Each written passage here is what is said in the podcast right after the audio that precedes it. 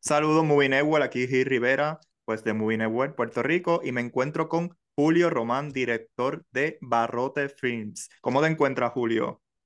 Muy bien, gracias a Dios, emocionado de que ya estamos ahí, ahí con Barrote Films. Eh, te quería, ¿verdad?, felicitar, porque para mí este es el trabajo mejor dirigido de, tu, ¿verdad?, tus proyectos, eh, comparado con los anteriores, ¿verdad? Eh, y ¿verdad? Eh, en lo personal te quiero felicitar. Salí muy, muy contento de la película. Eh, me divertí un montón. y no solo eso, pues uno se lleva también, pues, como expresaste el día de la premier, una fábula. pero te pregunto, porque veo que aquí haces una buena combinación entre el elemento de la fe con el elemento del cine o crear cine. El cine y, el, y la fe se pueden parecer. Mira, yo creo que, bueno, primero para hacer cine necesitas una gran fe. En Puerto Rico es prácticamente un milagro poder hacer cine. Más allá que eso, son, son mis dos grandes pasiones, ¿no? Primero mi, mi, mi pasión hacia Dios, hacia la fe, y, seguido a eso el cine. Es lo que me apasiona. Y fue combinar un poquito esa, esas dos áreas y cómo podía hacerlo de una manera armoniosa. Así que yo creo que dentro de todo, el, el, cine requiere mucha fe y yo creo que, al menos en mi vida, el cine es una expresión de mi fe. Entonces, es, es una de las partes que yo creo que se conecta más directamente, ¿no? En este caso, que es esa, esa pasión que comparto por ambas áreas. Sí, porque como uno dice, la fe es como que el, lo que uno no ve y a veces el cine, pues tú tienes que creer. Creer. está ahí para poder hacerlo. Totalmente. Y, y, y yo creo que tiene una similitud también bien interesante en el hecho de lo que tú estás hablando. La, la fe tú, prácticamente tiene que ver eso con lo que tú no ves. El cine es cómo tú traduces eso que tú no ves, eso que está en tu imaginación, en algo físico, en imágenes y sonidos para ser, para ser proyectadas. Entonces, es bien interesante en esa parte, ¿no? Porque el aspecto de fe es cómo, cómo puede entrar eso que no estoy viendo a mi vida real, ¿no? A, a, a lo que puedo tocar y ver y en la parte del cine, como eso de la imaginación, que lo estoy viendo y recibiendo, luego pues podemos verlo en una pantalla. Eh, y por eso me, me, pareció una buena combinación. O sea, yo he visto, eh, Julio, yo he visto muchas películas religiosas en mi vida. Y esta en particular me agradó porque no solamente la fe y el arte del cine, sino el hecho de que la comedia también está incluida. Y es una comedia bien saludable, bien familiar, que eso me, me, me agradó. Eh, y honestamente estoy, no te lo estoy diciendo porque te estoy entrevistando, estoy bien sorprendido porque me, me agradó un montón. Eh, no, te agradezco. Veo aquí que, que esto surgió de un, un guion que hiciste para una clase de un laboratorio de guiones. Eh, y este guion se convirtió en, en, un proyecto de tesis de tu maestría. ¿Cómo ese producto inicial, cómo evolucionó a llegar a las salas de cine? Bueno, la evolución fue bastante amplia en la, en la ejecución de la idea. La idea siempre fue la misma, un grupo de confinados que se lanzan a hacer películas con los recursos que tienen en la cárcel. Cuando yo comencé a hacerlo fue en el 2012. Entonces yo había escrito hasta ese momento tres guiones, ¿no? Era, era lo que yo había escrito. Luego de, del 2012, pues después entonces escribí Marcelo, Los Reyes de la Salsa, escribí varias películas para fuera de Puerto Rico y cada, cada película te añade educación, vas aprendiendo y más cuando tú escribes una película y se presentan al público, tú, tú empiezas a verla, cómo el público reacciona, ¿no? A distintas cosas que tú escribiste.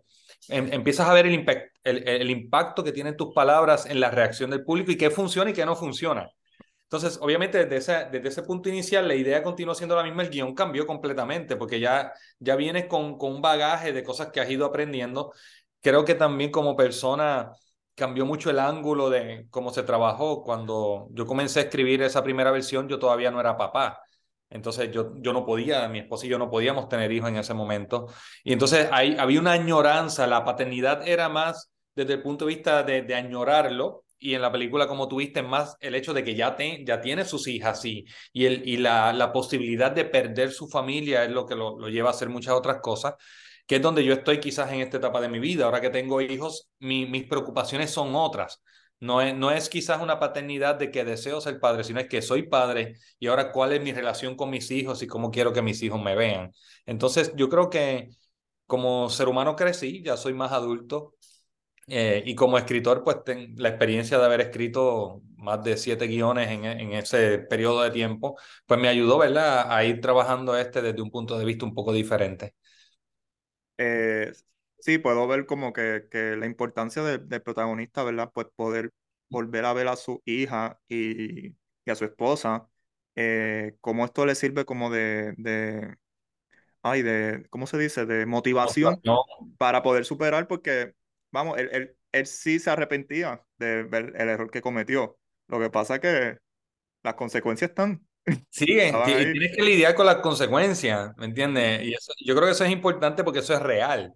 En la vida real, quizás nos arrepentimos, ¿verdad? Y ya, y, y no nos sentimos bien con lo que hicimos, pero vienen unas consecuencias con las cuales hay que lidiar. Y para mí, yo creo que una de las peores cosas que le puede pasar a un ser humano es perder su familia, de la manera que sea, ¿no? En este caso, no es que literalmente no están vivos, sino que eh, es sumamente fuerte tú tener tu familia viva y que no quieran tener una relación contigo. No que tú no quieras ten, tener una relación con ellos, es ellos que no querían tener una relación con él. Entonces, eh, para mí es una de las peores cosas que nos puede pasar como, como seres humanos y como padre. Eso yo, eso sería devastador en mi vida, pensar que mis hijos no quieran hablar conmigo. Bueno, y, y la parte cuando él está recordando a la hija, me dio la sensación como que, Dios mío, él la está recordando como si la hubiera perdido, eh, Como si no en, existieran, como si no existieran. Y, y me, me dio curiosidad, ¿eso fue eh, intencional o fue solamente para, para ponerla para que él la recordara? ¿O fue en verdad con esa No, no, intención no, de... sí, sí, no, yo, yo todo el tiempo quería que él sintiera el, el, el, el, sentimiento de pérdida estuviera, ¿no? En él. Una de las cosas que ocurre, ¿verdad? Lamentablemente cuando uno pierde familiares es que hay cosas que son familiares para uno, que quizás uno Mm, compartía con los familiares y tú sientes como si estuvieras en ese espacio con ellos, pero está la ausencia.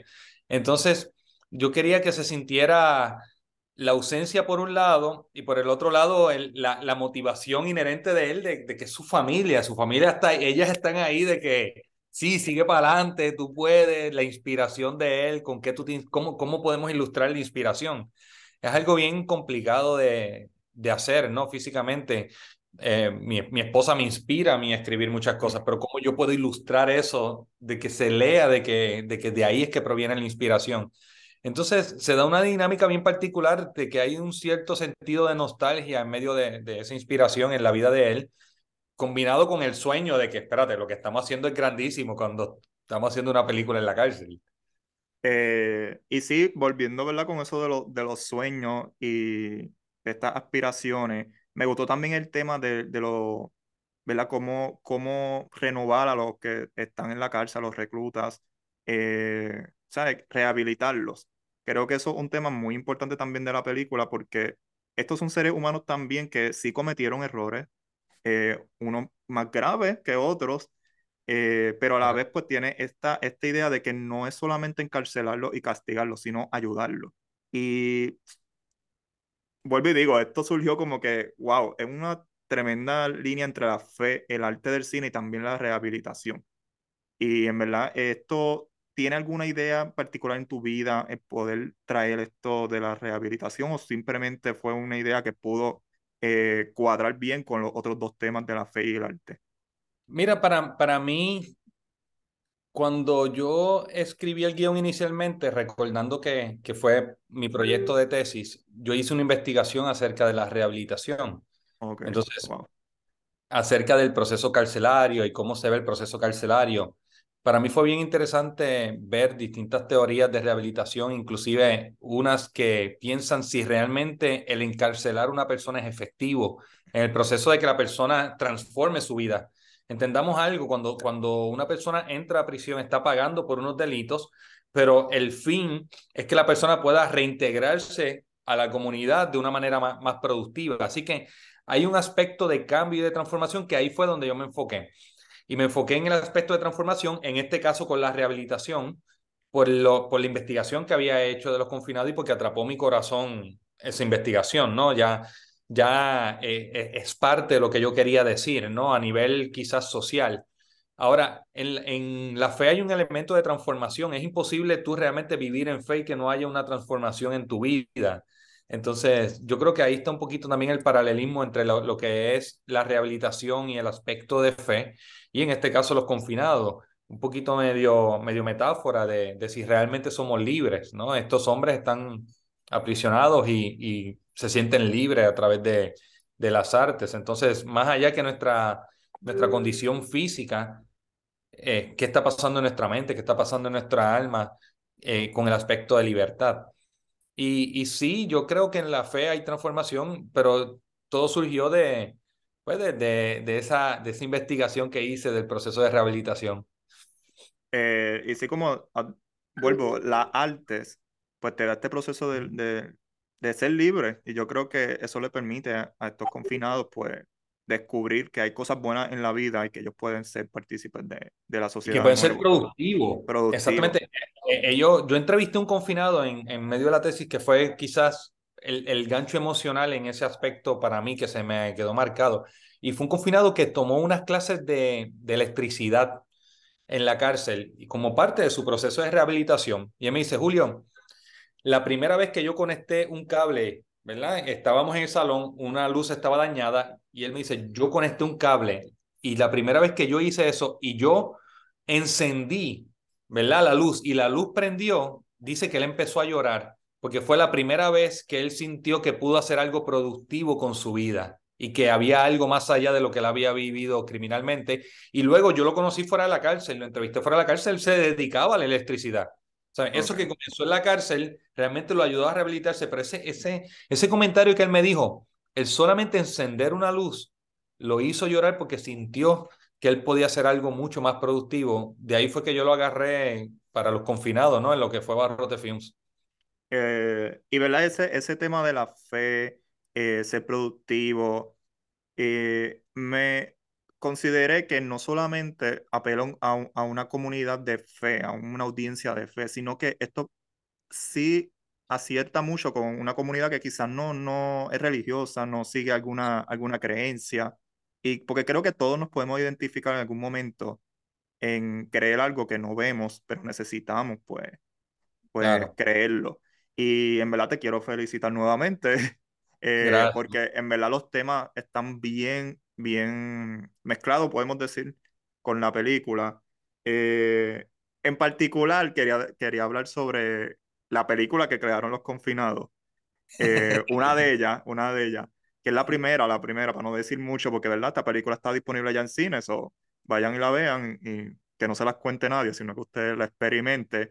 Pero, ¿por qué coger esto, esto, esta historia en particular de la Biblia? Eh, bueno, voy a decirlo, en particular Noé, que me gustó un montón, eh, había una intención en escoger esta, esta historia en particular, porque ellos como hicieron como que tres historias en una película, si no me equivoco. Sí. Eh, ¿Hay una, alguna intención o simplemente vamos a ponerla ahí para que represente la Biblia como tal? No, fueron, fueron tres historias que, que para mí eran muy importantes en, en mi vida, ¿no? La, la historia de, de Noé y cómo esta persona eh, que fluye en una fe tan impresionante donde nunca había llovido en la faz de la tierra y le dicen que va a llover y construye un arca y el tipo se lanzó durante años a hacerlo. Fue una historia que hablaba mucho a mi vida, igual que las otras dos historias hablaban mucho a mi vida. Entonces, por otro lado, estaba también el aspecto de que son historias que se le enseñan mucho a los niños y era, son bastante conocidas por la audiencia, no es como que son historias muy, muy, ¿verdad? Muy ocultas entonces son historias bastante conocidas y yo creo que ahí estaba la... El, ok, el punto que yo quería llevar era cómo estos confinados están repensando estas historias que para muchas personas son conocidas. Entonces, de ahí surgió, ¿verdad? E, ese aspecto combinado con las que me interesaban a mí. Yo empecé a buscar, ok, ¿qué, ¿cuáles historias voy a poner? Hay muchas historias que apelan a mí, pero ¿cuál la audiencia quizás conoce y las han visto de alguna manera para uno poder mostrar la creatividad de estos tipos que la están haciendo de otra manera. Y ahí fue que aterricé en esas que, que, que ¿verdad? No es una de ellas, no, no, le voy a aguantar las otras dos para que, para que la disfruten en el cine.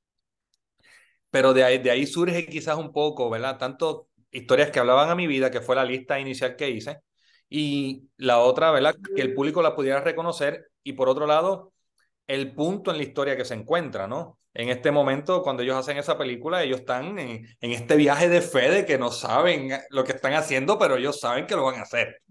Entonces, de ahí tú vas un poquito a otra que es un poquito una lucha más, más con, Mm. cosas que, que quizás no están a, a tu nivel, ¿no? Va un poquito más allá. Y, y lo último, cuando tú te lanzas a hacer una guerra frontal, ¿no? Completamente me lanzo por lo que creo.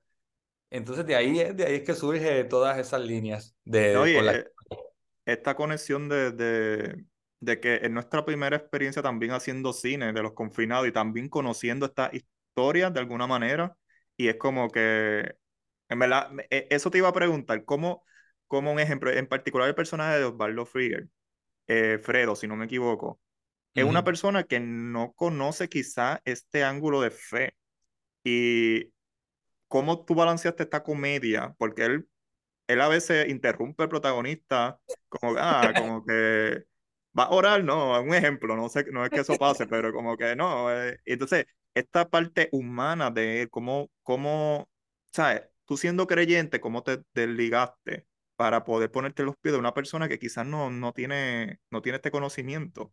Claro. Y, ¿verdad? Así, y hacerlo cómico, ¿verdad? Sin tener que, obviamente, eh, quizás caer en, en la mofa de, de la religión Claro. algo. Bueno, en, en mi caso es bastante sencillo porque yo tengo amigos creyentes y amigos no creyentes. Ujú, Entonces, yo quizás tengo un poco la perspectiva interna, ¿no? Y, y puedo bromear con nosotros mismos sin caer en la burla porque obviamente no, no me voy a burlar de mí mismo, ¿no? Eh, no, claro. no, no es mi corazón.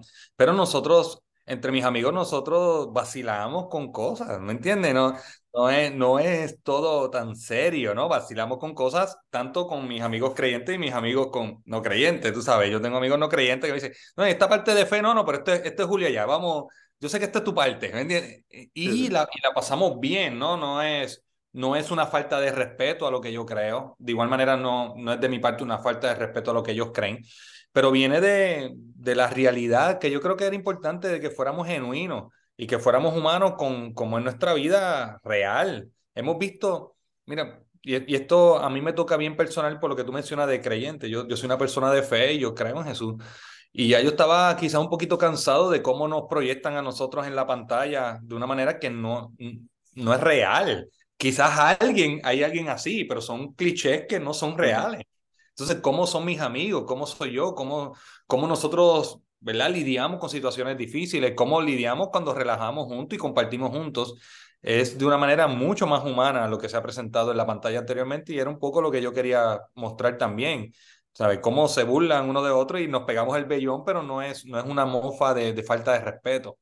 Sí, sí, eso es lo que cuando yo, yo comenté que he visto tantas películas religiosas y esta se distingue, en eso en particular que has dicho, como que sales de estos clichés que mayormente quieren poner a la comunidad de la fe, eh, como que ellos son así. Y un ejemplo, yo he visto películas religiosas que yo siento que me están juzgando constantemente. Claro. Eh, y no me están hablando nada de lo que se supone que, vamos a decir, lo que dijo el, eh, el maestro y, le, y predicar el evangelio a todo el mundo, porque la, la posición quizás es de superioridad de entonces superioridad. eh, Que no es, que quizás lo están haciendo mal, es que no, no, no siente, no es se- correcto. Sí, yo, yo creo que nosotros tenemos que empezar a vernos como seres humanos y empezar a ir a la verdad del ser humano y, y lidiar con, con lo real y genuino, ¿me entiendes? Y mientras nos mantengamos en la humanidad, yo creo que nos vamos, nos va a ir bastante bien. También viene un poco de, de la personalidad mía y de, de muchas personas que conozco que no, particularmente no tengo ese sentido de superioridad en ningún, en, ese aspecto, por lo menos trato, ¿no? Soy un estudiante, estoy aprendiendo, soy un ser humano que estoy creciendo, de manera intencional estoy tratando de lidiar con, con mis fortalezas y mis debilidades, como cualquier otro ser humano. Entonces, cuando uno parte de, de ese aspecto humano, yo creo que podemos crear un terreno común y simplemente enfocarnos en, en nuestra condición humana y poder... Yo, bueno, yo recuerdo a Rafi Mediavilla, que fue mi, mi mentor, que ya no, ya no está con nosotros, él partió. Él me decía, Julio, tienes que partir del ser humano. Somos seres humanos y entonces háblame de fe. No me hables de fe, ¿verdad? Eh, eh, externo, ¿no? Encuentra un terreno común nosotros como seres humanos y entonces la fe es una expresión de nosotros como seres humanos. Y, pero parte del ser humano siempre. Me decía, tiene que tener humanidad, tiene que tener humanidad. Y eso es lo que pues, hemos tratado de hacer.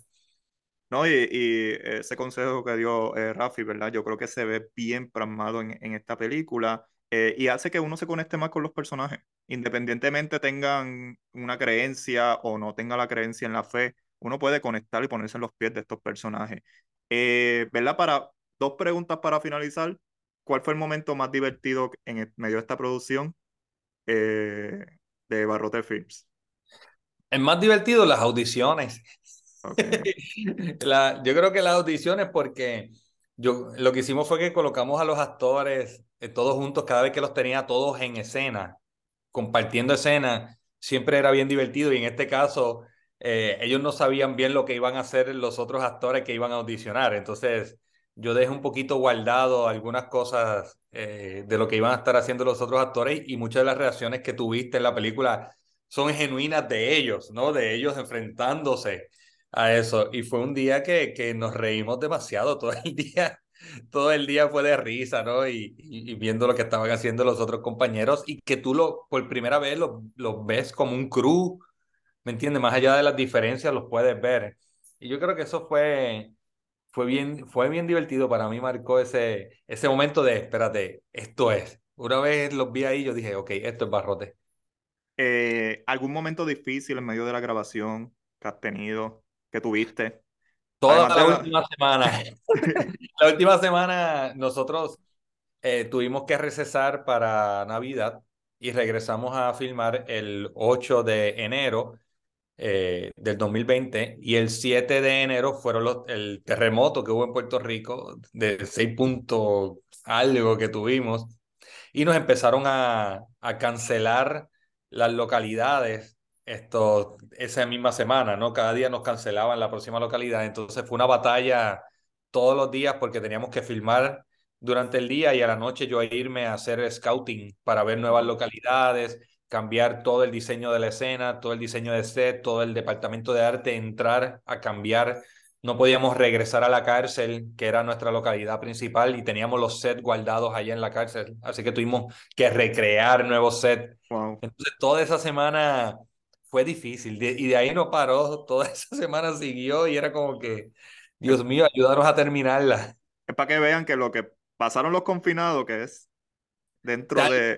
Oye, así pasa en, en, el mundo del cine, la vida real. Sí, no lo había visto, fíjate, hasta ahora no había visto lo que le pasa a ellos sin, sin meterme mucho spoiler en una parte, nos pasó literal. Ah, bueno, sí.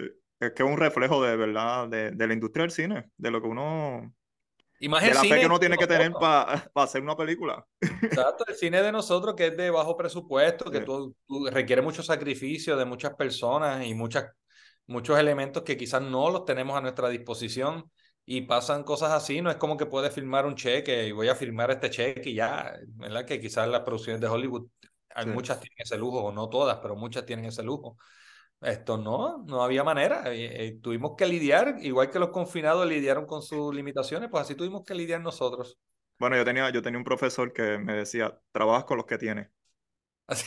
Así, es. Cuando yo, siempre he querido como que tener más gente, más, más producto, más... Y hay momentos que trabajas con lo que tienes. Porque si te sigues enfocando en, Siempre te va a hacer falta algo más, porque mientras vas creciendo, tu imaginación va creciendo contigo, quieres hacer cosas más grandes y como que nunca tienes todos los elementos, ¿verdad? Así que eso es un buen consejo. Eso es un muy buen consejo. Eh, ¿Algún proyecto que tienes en el futuro? Veo aquí que tienes una película, la primera película internacional que se llama Nosotros los de la Fe, en la Ciudad de México, si no me equivoco. Sí. Cuéntame de eso. Pues mira, estuve, estuve, el año pasado estuvimos entre febrero y abril filmando en, en Ciudad de México. Esa fue ¿verdad? mi primera película, la primera oportunidad que, que he tenido de, de, hacer algo fuera de Puerto Rico. Y es una comedia también, una comedia maravillosa. Eh, eh, que tiene todo ese sabor latino, ¿no? Quizás ahí se, se expande un poquito de lo que es Puerto Rico, ¿no? Es, es, es más abarcando lo, lo que somos los latinos. Vamos a estar estrenando la, la segunda mitad del año. Ya me, indicaron que va a estar estrenando. Vamos a estrenar en Puerto Rico, gracias a Dios. Así que la van a poder ver. Y ahora en marzo comienzo la, la filmación de mi próxima película. Así que estamos trabajando ahora mismo en todo lo que es la preproducción y, y, buscando igual crear con lo que tenemos a nuestra disposición, con lo que dijo tu, tu profesor, con lo que tenemos, cómo podemos hacer la mejor historia y contarla de la mejor manera posible, que siempre ha sido nuestro compromiso, hacer la mejor película que podamos hacer con los recursos que tenemos a nuestra disposición. Eh, Julio, tienes nuestro espacio, ¿verdad? Esperemos seguir viendo más producciones de ti. Te felicito. Eh, en también quiero que felicites a la persona, no sé quién, quién lo hizo o fue idea tuya, que hizo en la escena al principio de los créditos animados. Ah, Reinaldo León. Reinaldo León. Reinaldo, buen trabajo. Ese, esa escena inicial. Genial. genial. Genial. Yo cuando lo vi. o sea, todas las partes animadas. De hecho, todas las partes animadas son. Eh, pero quería Cuando hizo la propuesta, trabajó él. Yo le dije, yo quiero hacer algo con los créditos iniciales, que tenga animación. Y ese hombre se lanzó y, lo, y hizo la propuesta. No, y, son unos créditos que reflejan prácticamente los temas de la película. Porque tiene, es como tiene lo de la fe, tiene los reclusos y tiene lo del cine. Así mismo, así mismo. Y, tiene los créditos. Es como que... Y tiene los créditos. Y tiene el tono. el tono, verdad. Tú terminas de ver los créditos y es como que, mira, vi unos créditos y me los, me los disfruté. Pero en verdad, eh, gente, eh, la película está ya disponible en cine, ¿verdad? Desde el 23 de febrero en cine y yo espero, por favor, vayan y vean esta película, muy hermosa, eh, da risa, eh, familiar, y vean esas escenas de crédito que en verdad honestamente me gustaron. Eh, fue, fue una cosa espectacular de la película. So, gracias, Julio. No, gracias, gracias, a por ti. La oportunidad. Me encuentro aquí con Osvaldo Frieger de Barrote Films. ¿Cómo te encuentras, Osvaldo?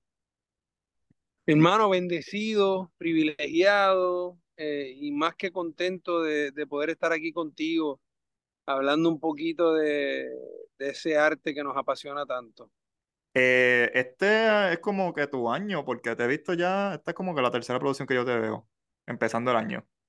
Porque te vi en Gina J, te vi en Los Mecánicos y ahora te veo en Barrote Fin. ¿Cómo se siente pues estar prácticamente empezando el año, ¿verdad? De, de lleno, como lo dicen los boricuas. Pues mi hermano, bendecido, ¿sabes? Lo digo, lo digo y lo repito, yo me he convertido en un pobre con mucha suerte y en una historia eh, que guarda mucha realidad con el hecho de, creer en los sueños. Pues bendecido, brother, ¿qué te digo, men? Este, un jibarito de Cabo Puerto Rico que se atrevió a soñar y, y que con mucho sacrificio, mucha lucha, y peleando contra todo lo que te puedas imaginar, pues hemos logrado lo que hemos logrado hasta ahora y, y Dios por delante, pues seguir logrando y poniendo el nombre de, de Mislita en alto, que eso, eso me llena más que nada. Eh, quería hablar de, tu personaje que se llama Fredo. ¿Verdad? Lo, lo, presentan como este, yo lo digo como el padrino de, de ¿verdad? De, esta, de este sector de, la, de esta cárcel. Eh, o, de reclutamiento, ¿verdad? De confinado, mejor dicho, el Godfather, Big Boss, ¿verdad? Que tuviste alguna inspiración o, cómo te cómo desarrollaste este personaje, mejor dicho. Pues Fredo, Fredo Martínez eh, tiene varias influencias. Una de ellas fue una experiencia que yo tuve con un preso, eh, amigo, que lo conocí de hecho en la cárcel, a mí me metieron preso y estuve menos de tres días en la cárcel y, y conocí a esta persona que, que entre las cosas que tenía era que tenía la voz un poquito cultural. Okay. No era muy aquí, pero era como que en el medio. Entonces yo traté de adaptárselo un poco al personaje de Fredo Martínez. Entonces, entonces pues, eso fue una de las cosas. Yo estaba afeitado la cabeza en ese momento cuando me pasó la situación y me volví a afeitar para el personaje y traté de utilizar algunos elementos de los que me sentí inspirado por Marlon Brando. Entonces, pues eso fue, eso fue la manera en que yo más o menos construí el personaje de Fredo Martínez. Eh, y algo que me gustó mucho de tu, de tu personaje es que está escrito de una manera bien humana. Un ejemplo, no es estos personajes, no es una persona que cree en algo, o sea, no es, no es un religioso, es un ser humano que pues se enfrenta a conocer un, otro confinado que pues tiene esta fe, lo invita a, a compartir la misma creencia por medio de las artes, en este caso el cine, eh, y me reía un montón como tu personaje pues cogía la, la, las partes de la fe al principio a tono de broma, pero no una broma como que de burla, eh, sino como que de humanamente, como que no, no vamos, un ejemplo, no vamos a resolver esto orando, esto es como que hay que tomar acción o algo así. Y, y me, me, pareció bien humano, porque es un acercamiento a la realidad del ser humano cuando se enfrenta a una fe bien diferente. Eh, ¿Verdad? ¿Cómo pudiste llevar esto sin tener que llegar a un tono como que quizás de, de burla, más bien algo jocoso, coloquial? Pues, pues yo en ese sentido yo, yo tengo mucha familia, mucha familia muy cristiana y en ese sentido, pues yo siempre he tenido conversaciones relacionadas al cristianismo y a, y a los fanáticos, que, que yo creo que todo cristiano se puede identificar porque de alguna manera u otra han pasado por momentos.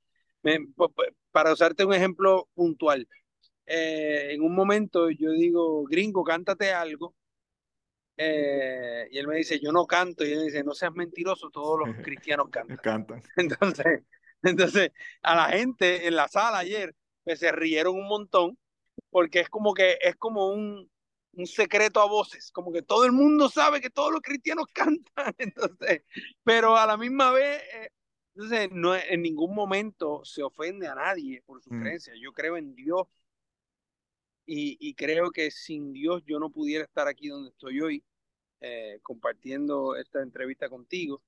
Eh, pero una de las primeras cosas que yo hablé con Julio, una de las primeras reuniones, que yo creo que, eso me ha convertido en, en, algo en lo que él cree mucho, eh, fue que yo le dije, Julio, comiéndonos un churrasco, me acuerdo, le digo, Julio, yo no soy cristiano, yo no voy a la iglesia, yo estoy consciente de que yo no estaría aquí vivo hoy si no es por Dios, pero yo no ando con la Biblia debajo del brazo, o sea, ¿me entiendes? Entonces, eh, fue muy gracioso porque literalmente siento que Barrote me transformó a entender mi rol. Y mi rol es de, de poder llevar un mensaje de positivismo, de, de creer en tu verdad, de, de ser agradecido eh, y, y, para mí, Barrote descubrió un poco, sacó de ese caparazón esa, esa verdad que yo tenía oculta o que, o que no la abrazaba como la abrazo hoy día.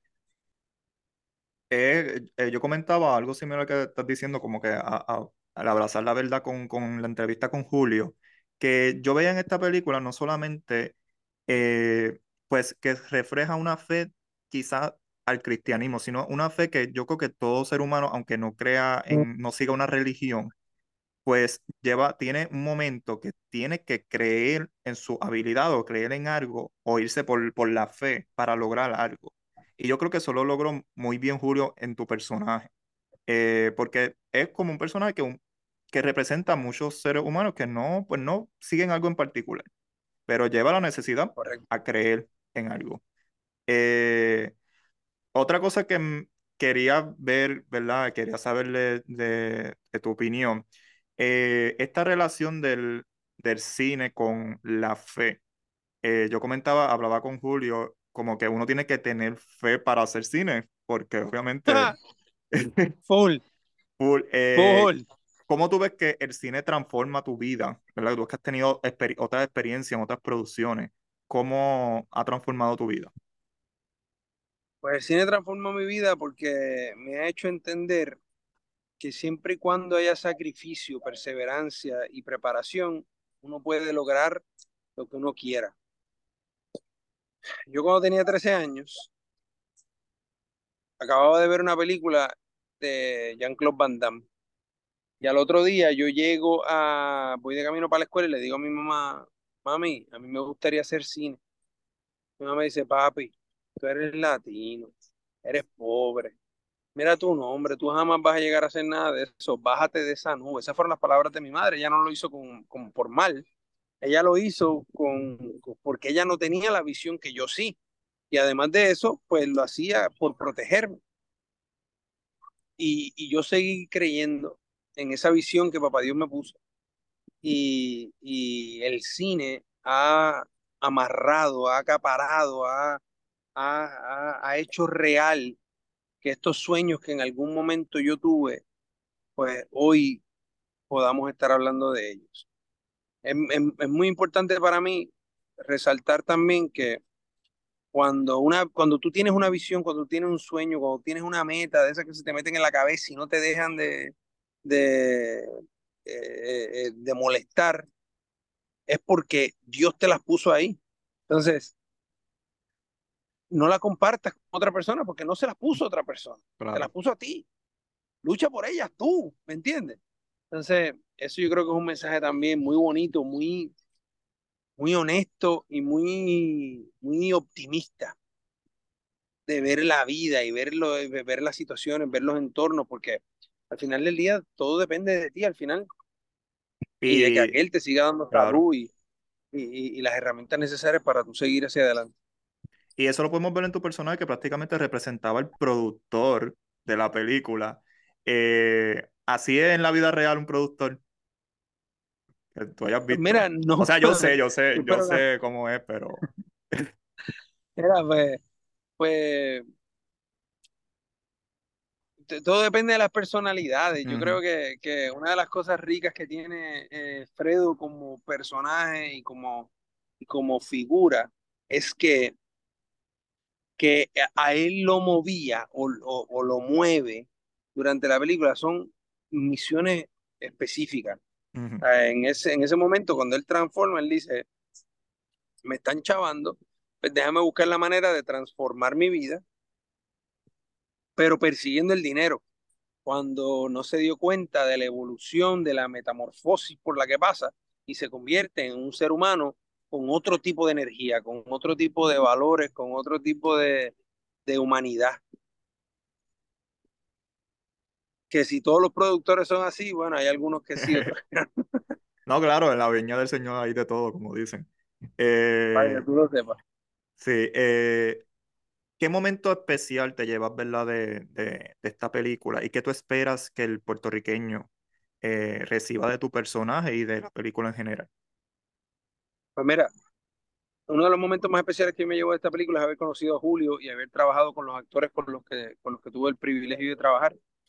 Eh, Julio, porque cuando yo, yo, le, yo, yo, me le acerqué con mucho respeto al director de cada película, yo le, me le acerqué y le dije, Julio, ¿a ti no te molesta que yo te proponga para mi personaje? Él me dijo, no, al contrario. Yo necesito que me propongas porque si no la película nunca va a ser más grande que yo. Imagínate que, que, que, que, que, brillante ese concepto y esa idea. Eh, y yo, eh, eh, es una de las cosas más importantes de las que me llevo de la película.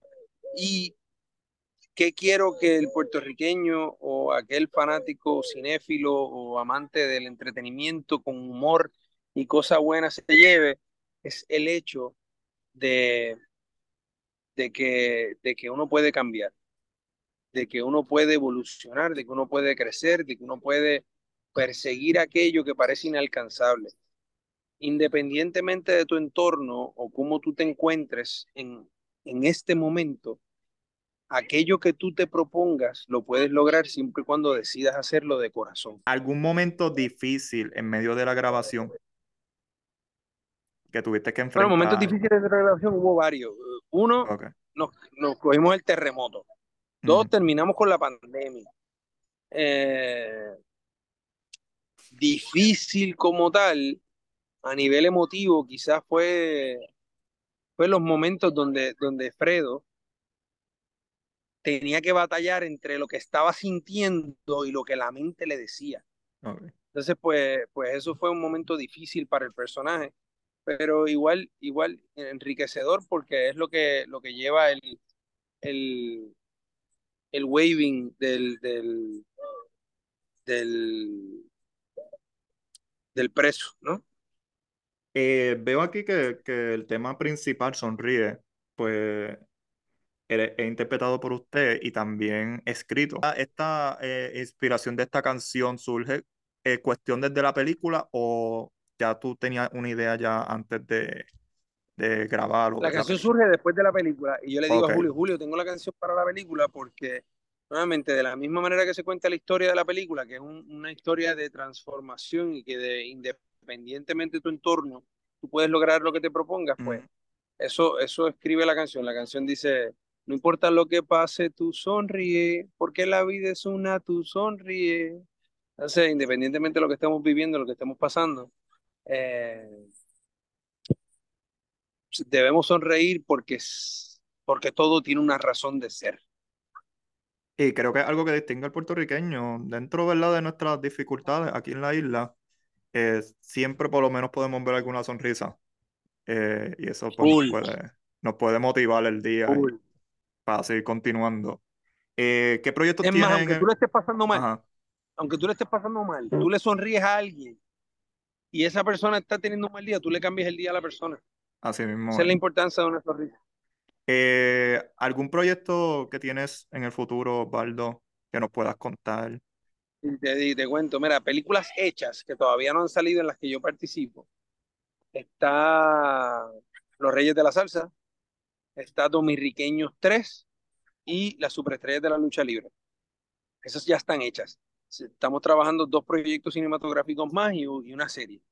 Así que seguimos creando, seguimos creando. Yo cuando tenía 18 años le escribí una carta a Papito Dios pidiéndole que por favor me otorgara la oportunidad, el privilegio de ser eh, el actor que más trabajar en Puerto Rico y, y gracias a Papito Dios, pues eso se está haciendo una realidad. Pues se te está dando, ¿sabes? aprendiendo todos los días aprendiendo todos los días sobre todo. Yo tengo que aprender de cada una de las personas, aprender de cada instancia y seguir creciendo, papi, porque para eso vinimos aquí, ¿no? Para seguir impactando a la gente, para seguir buscando la manera de, ayudar y, y si de alguna manera eh, a través de, de, la película nosotros le podemos cambiar la vida a alguien, ya yo cumplí mi misión. Pues Osvaldo, ¿verdad? Muchas gracias por darnos la oportunidad de esta entrevista. Sí, eh, gracias a ti. va a haber más, más de Osvaldo Friegel en el cine. estamos ansiosos pues, de tener esa oportunidad de seguir viéndote en pantalla grande y en La Chica también, en la serie. Eh, muchas gracias, te deseo el mayor de los éxitos. Eh, a los seguidores, pues no olviden pues seguirnos en Movie Network PR por Facebook, Twitter e Instagram. Muchas gracias, Osvaldo. Papi, gracias, gracias a ti, te quiero.